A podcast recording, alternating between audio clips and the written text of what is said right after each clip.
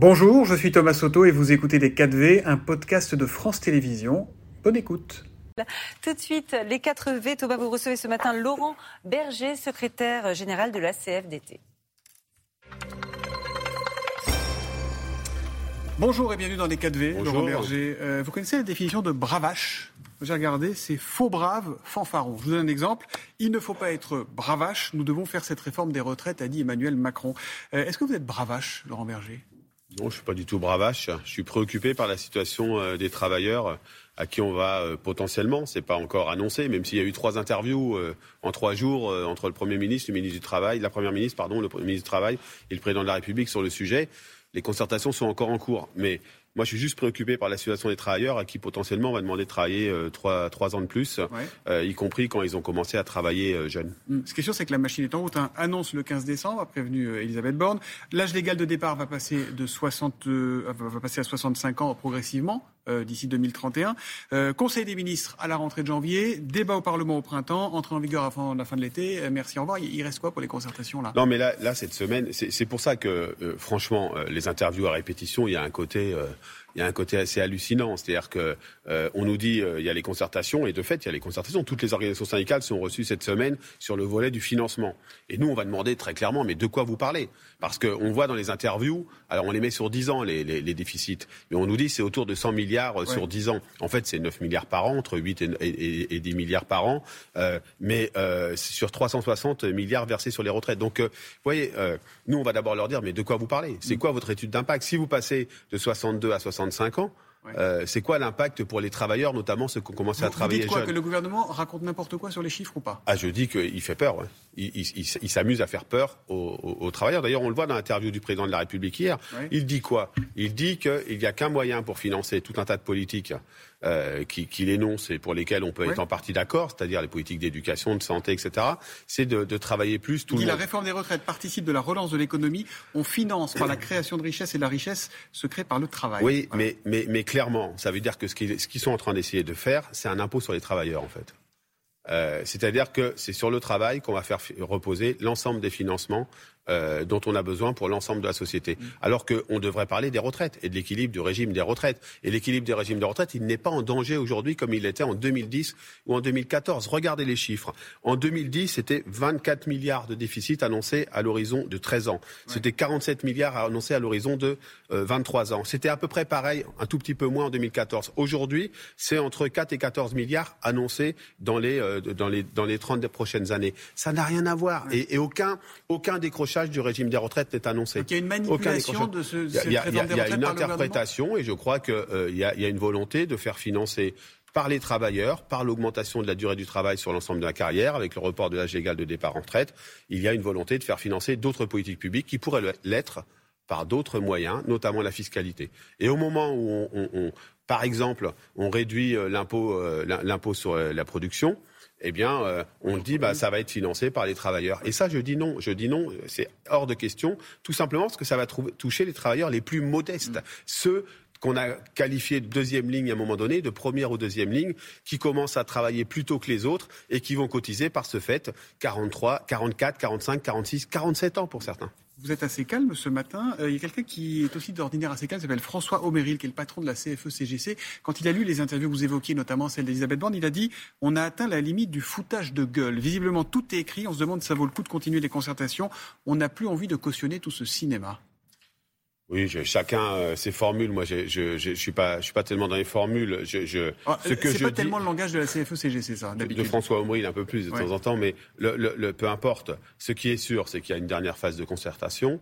La CFDT il va le 7 en, essayant, elle va essayer d'expliquer, nous allons essayer d'expliquer que d'une part, il n'y a pas le feu à la prairie sur le mhm. financement des régimes de retraite, et deuxièmement, c'est sûrement pas un report de l'âge légal à 65 ans qui serait quelque chose de juste, surtout dans le même temps où quand on parle des seniors, on nous parle, dans l'interview de la Première ministre, mhm. quand on parle de l'emploi des seniors, elle dit on va faire un index sur l'emploi des seniors à la question du journaliste, est-ce qu'il y aura des sanctions pour les entreprises qui n'embauchent pas suffisamment des seniors C'est non, on fera un index. Mhm. Donc en fait, en gros, la contrainte, elle est pour les travailleurs. L'incitation soft, elle est pour les entreprises. Ça va pas pouvoir fonctionner comme ça. Donc je ne sais pas si c'est moi, je ne prends pas les expressions euh, à la va-vite, mais ce qui est sûr, c'est qu'on va aller dans la concertation. Si le 15, la Première ministre ou je ne sais qui annonce un report de l'âge légal de départ en retraite, oui, en janvier, il y aura de la conflictualité sociale et la CFDT euh, animera cette conflictualité ah, sociale. vous serez en première ligne sur les grèves, sur les manifs, c'est ça l'idée?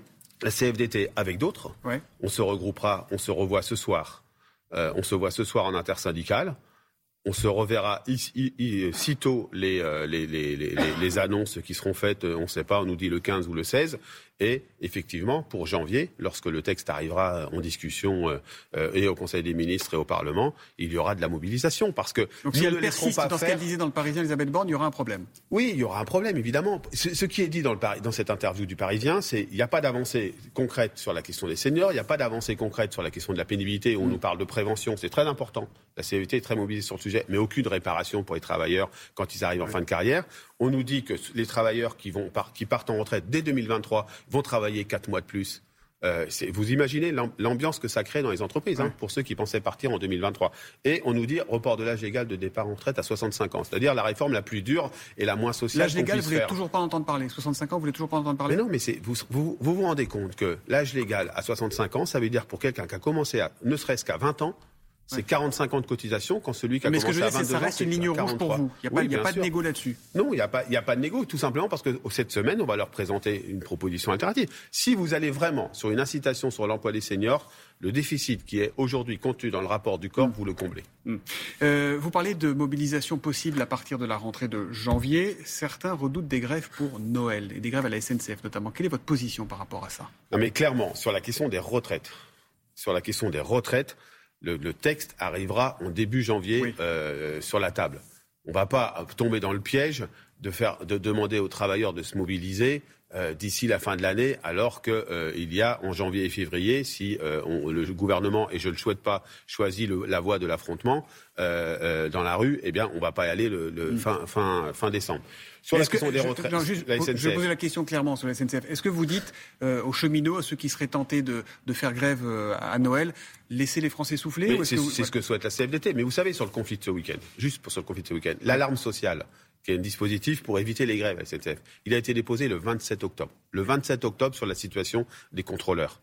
Il n'y a eu aucune réaction de la part de la direction de la SNCF. Donc au bout d'un moment, moi je ne suis pas pour. Alors là, je suis clair et net. Je ne suis pas pour qu'au moment des fêtes, il y ait de la perturbation qui empêcherait les Français d'aller là où ils ont envie pour les fêtes. C'est clair et net pour la CFDT. Mais ça veut dire que cette semaine, cette semaine, la SNCF, la direction de la SNCF doit répondre aux préoccupations. Mmh. Le 27 octobre, entre le 27 octobre et ce week-end, aucune avancée sur la situation des contrôleurs. Ce que vous dites ce matin, c'est que finalement, je la, SNCF ne vous écoute pas, le gouvernement ne vous écoute pas, c'est un dialogue de sourds, tout ça, ce sont que des dialogues de sourds ce que, ce que je vous dis, c'est que quand il y a des dispositifs d'alarme sociale sur lesquels la CFDT a été partie prenante au début, quand on a créé ceci pour éviter les trucs un peu à la mm.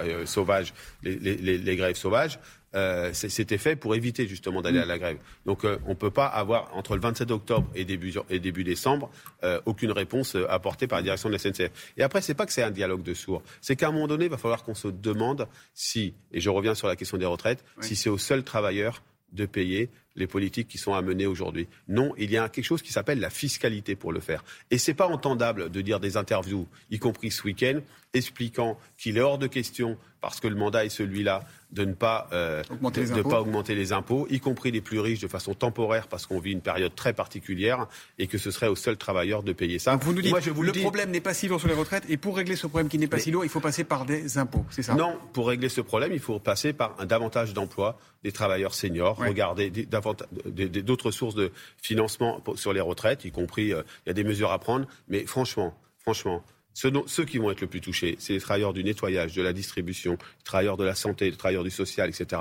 Tous ceux qui commencent plutôt à travailler jeunes et qu'on a glorifié à un moment donné, à qui on va dire, bah, écoutez, maintenant, vous allez faire trois ans de plus. Dans le contexte d'inflation qu'on connaît, la hausse du pass Navigo, notamment en Ile-de-France, du ticket de métro, est une inquiétude de plus pour les usagers. Qui doit payer? Il y a un match là entre la région Ile-de-France et le gouvernement notamment. C'est valable dans d'autres régions aussi bah, je crois que euh, c'est, il faut répartir les efforts, mais c'est clair que 15 euros de plus pour des travailleurs qui ont déjà euh, du mal, parce que tout, tout, tout le débat dont on parle, moi je l'ai dit au gouvernement, je l'ai dit en face, les yeux dans les yeux. Vous allez créer de la conflictualité au pire moment. Le moment où il y a une difficulté, de, il, y a, il y a une difficulté par ce biais, par l'augmentation du pass Navigo, mais pas simplement le, coût de l'énergie, etc. Il y a une difficulté à pouvoir vivre décemment. Donc c'est très incandescent de ce côté-là dans la société, on le sent. Et au moment où euh, il y a des difficultés énergétiques qui sont prégnantes, et où, y compris dans les lieux de travail, euh, le plan de sobriété donc, que je ne remets pas en cause, mais euh, créer un peu de tension, parce qu'à 19, 19 degrés, c'est des fois un peu compliqué dans certains lieux de travail, eh bien, vous allez créer beaucoup de perturbations sociales. Donc, soyez raisonnables. C'est un peu ce que j'ai envie de dire, parce que c'est un peu ce qu'on nous renvoie dans les interviews, là. C'est en gros, comprenez, la situation, elle est compliquée. Non, écoutez le monde du travail, Monsieur le Président de la République, Madame la Première ministre, écoutez le monde du travail. Ce que je vous dis ce matin, ici, début décembre, c'est attention à ne pas créer en janvier un gros conflit social parce que vous n'aurez pas écouté les organisations syndicales. Est-ce que vous avez remis le masque à la CFDT, Laurent Berger? Moi, je le remets dans certains endroits, notamment quand je prends les transports, parce que je crois que c'est important. On ne l'a pas remis encore euh, dans, dans, les lieux dans le lieu de travail à la CFDT. Est-ce qu'il faut resserrer les boulons d'entreprise, à votre avis?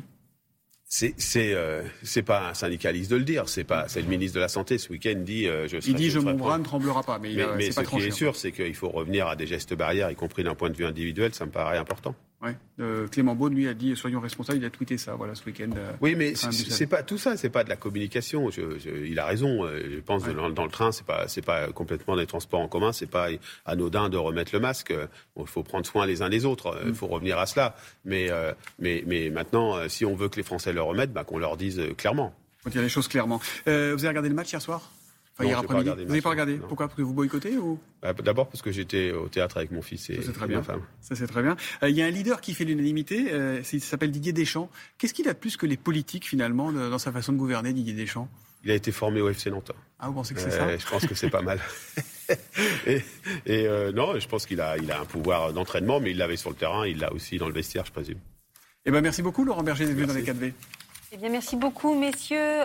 C'était Les 4V, un podcast de France Télévisions. S'il vous a plu, n'hésitez surtout pas à vous abonner. Vous pouvez également retrouver tous les replays en vidéo sur France.tv.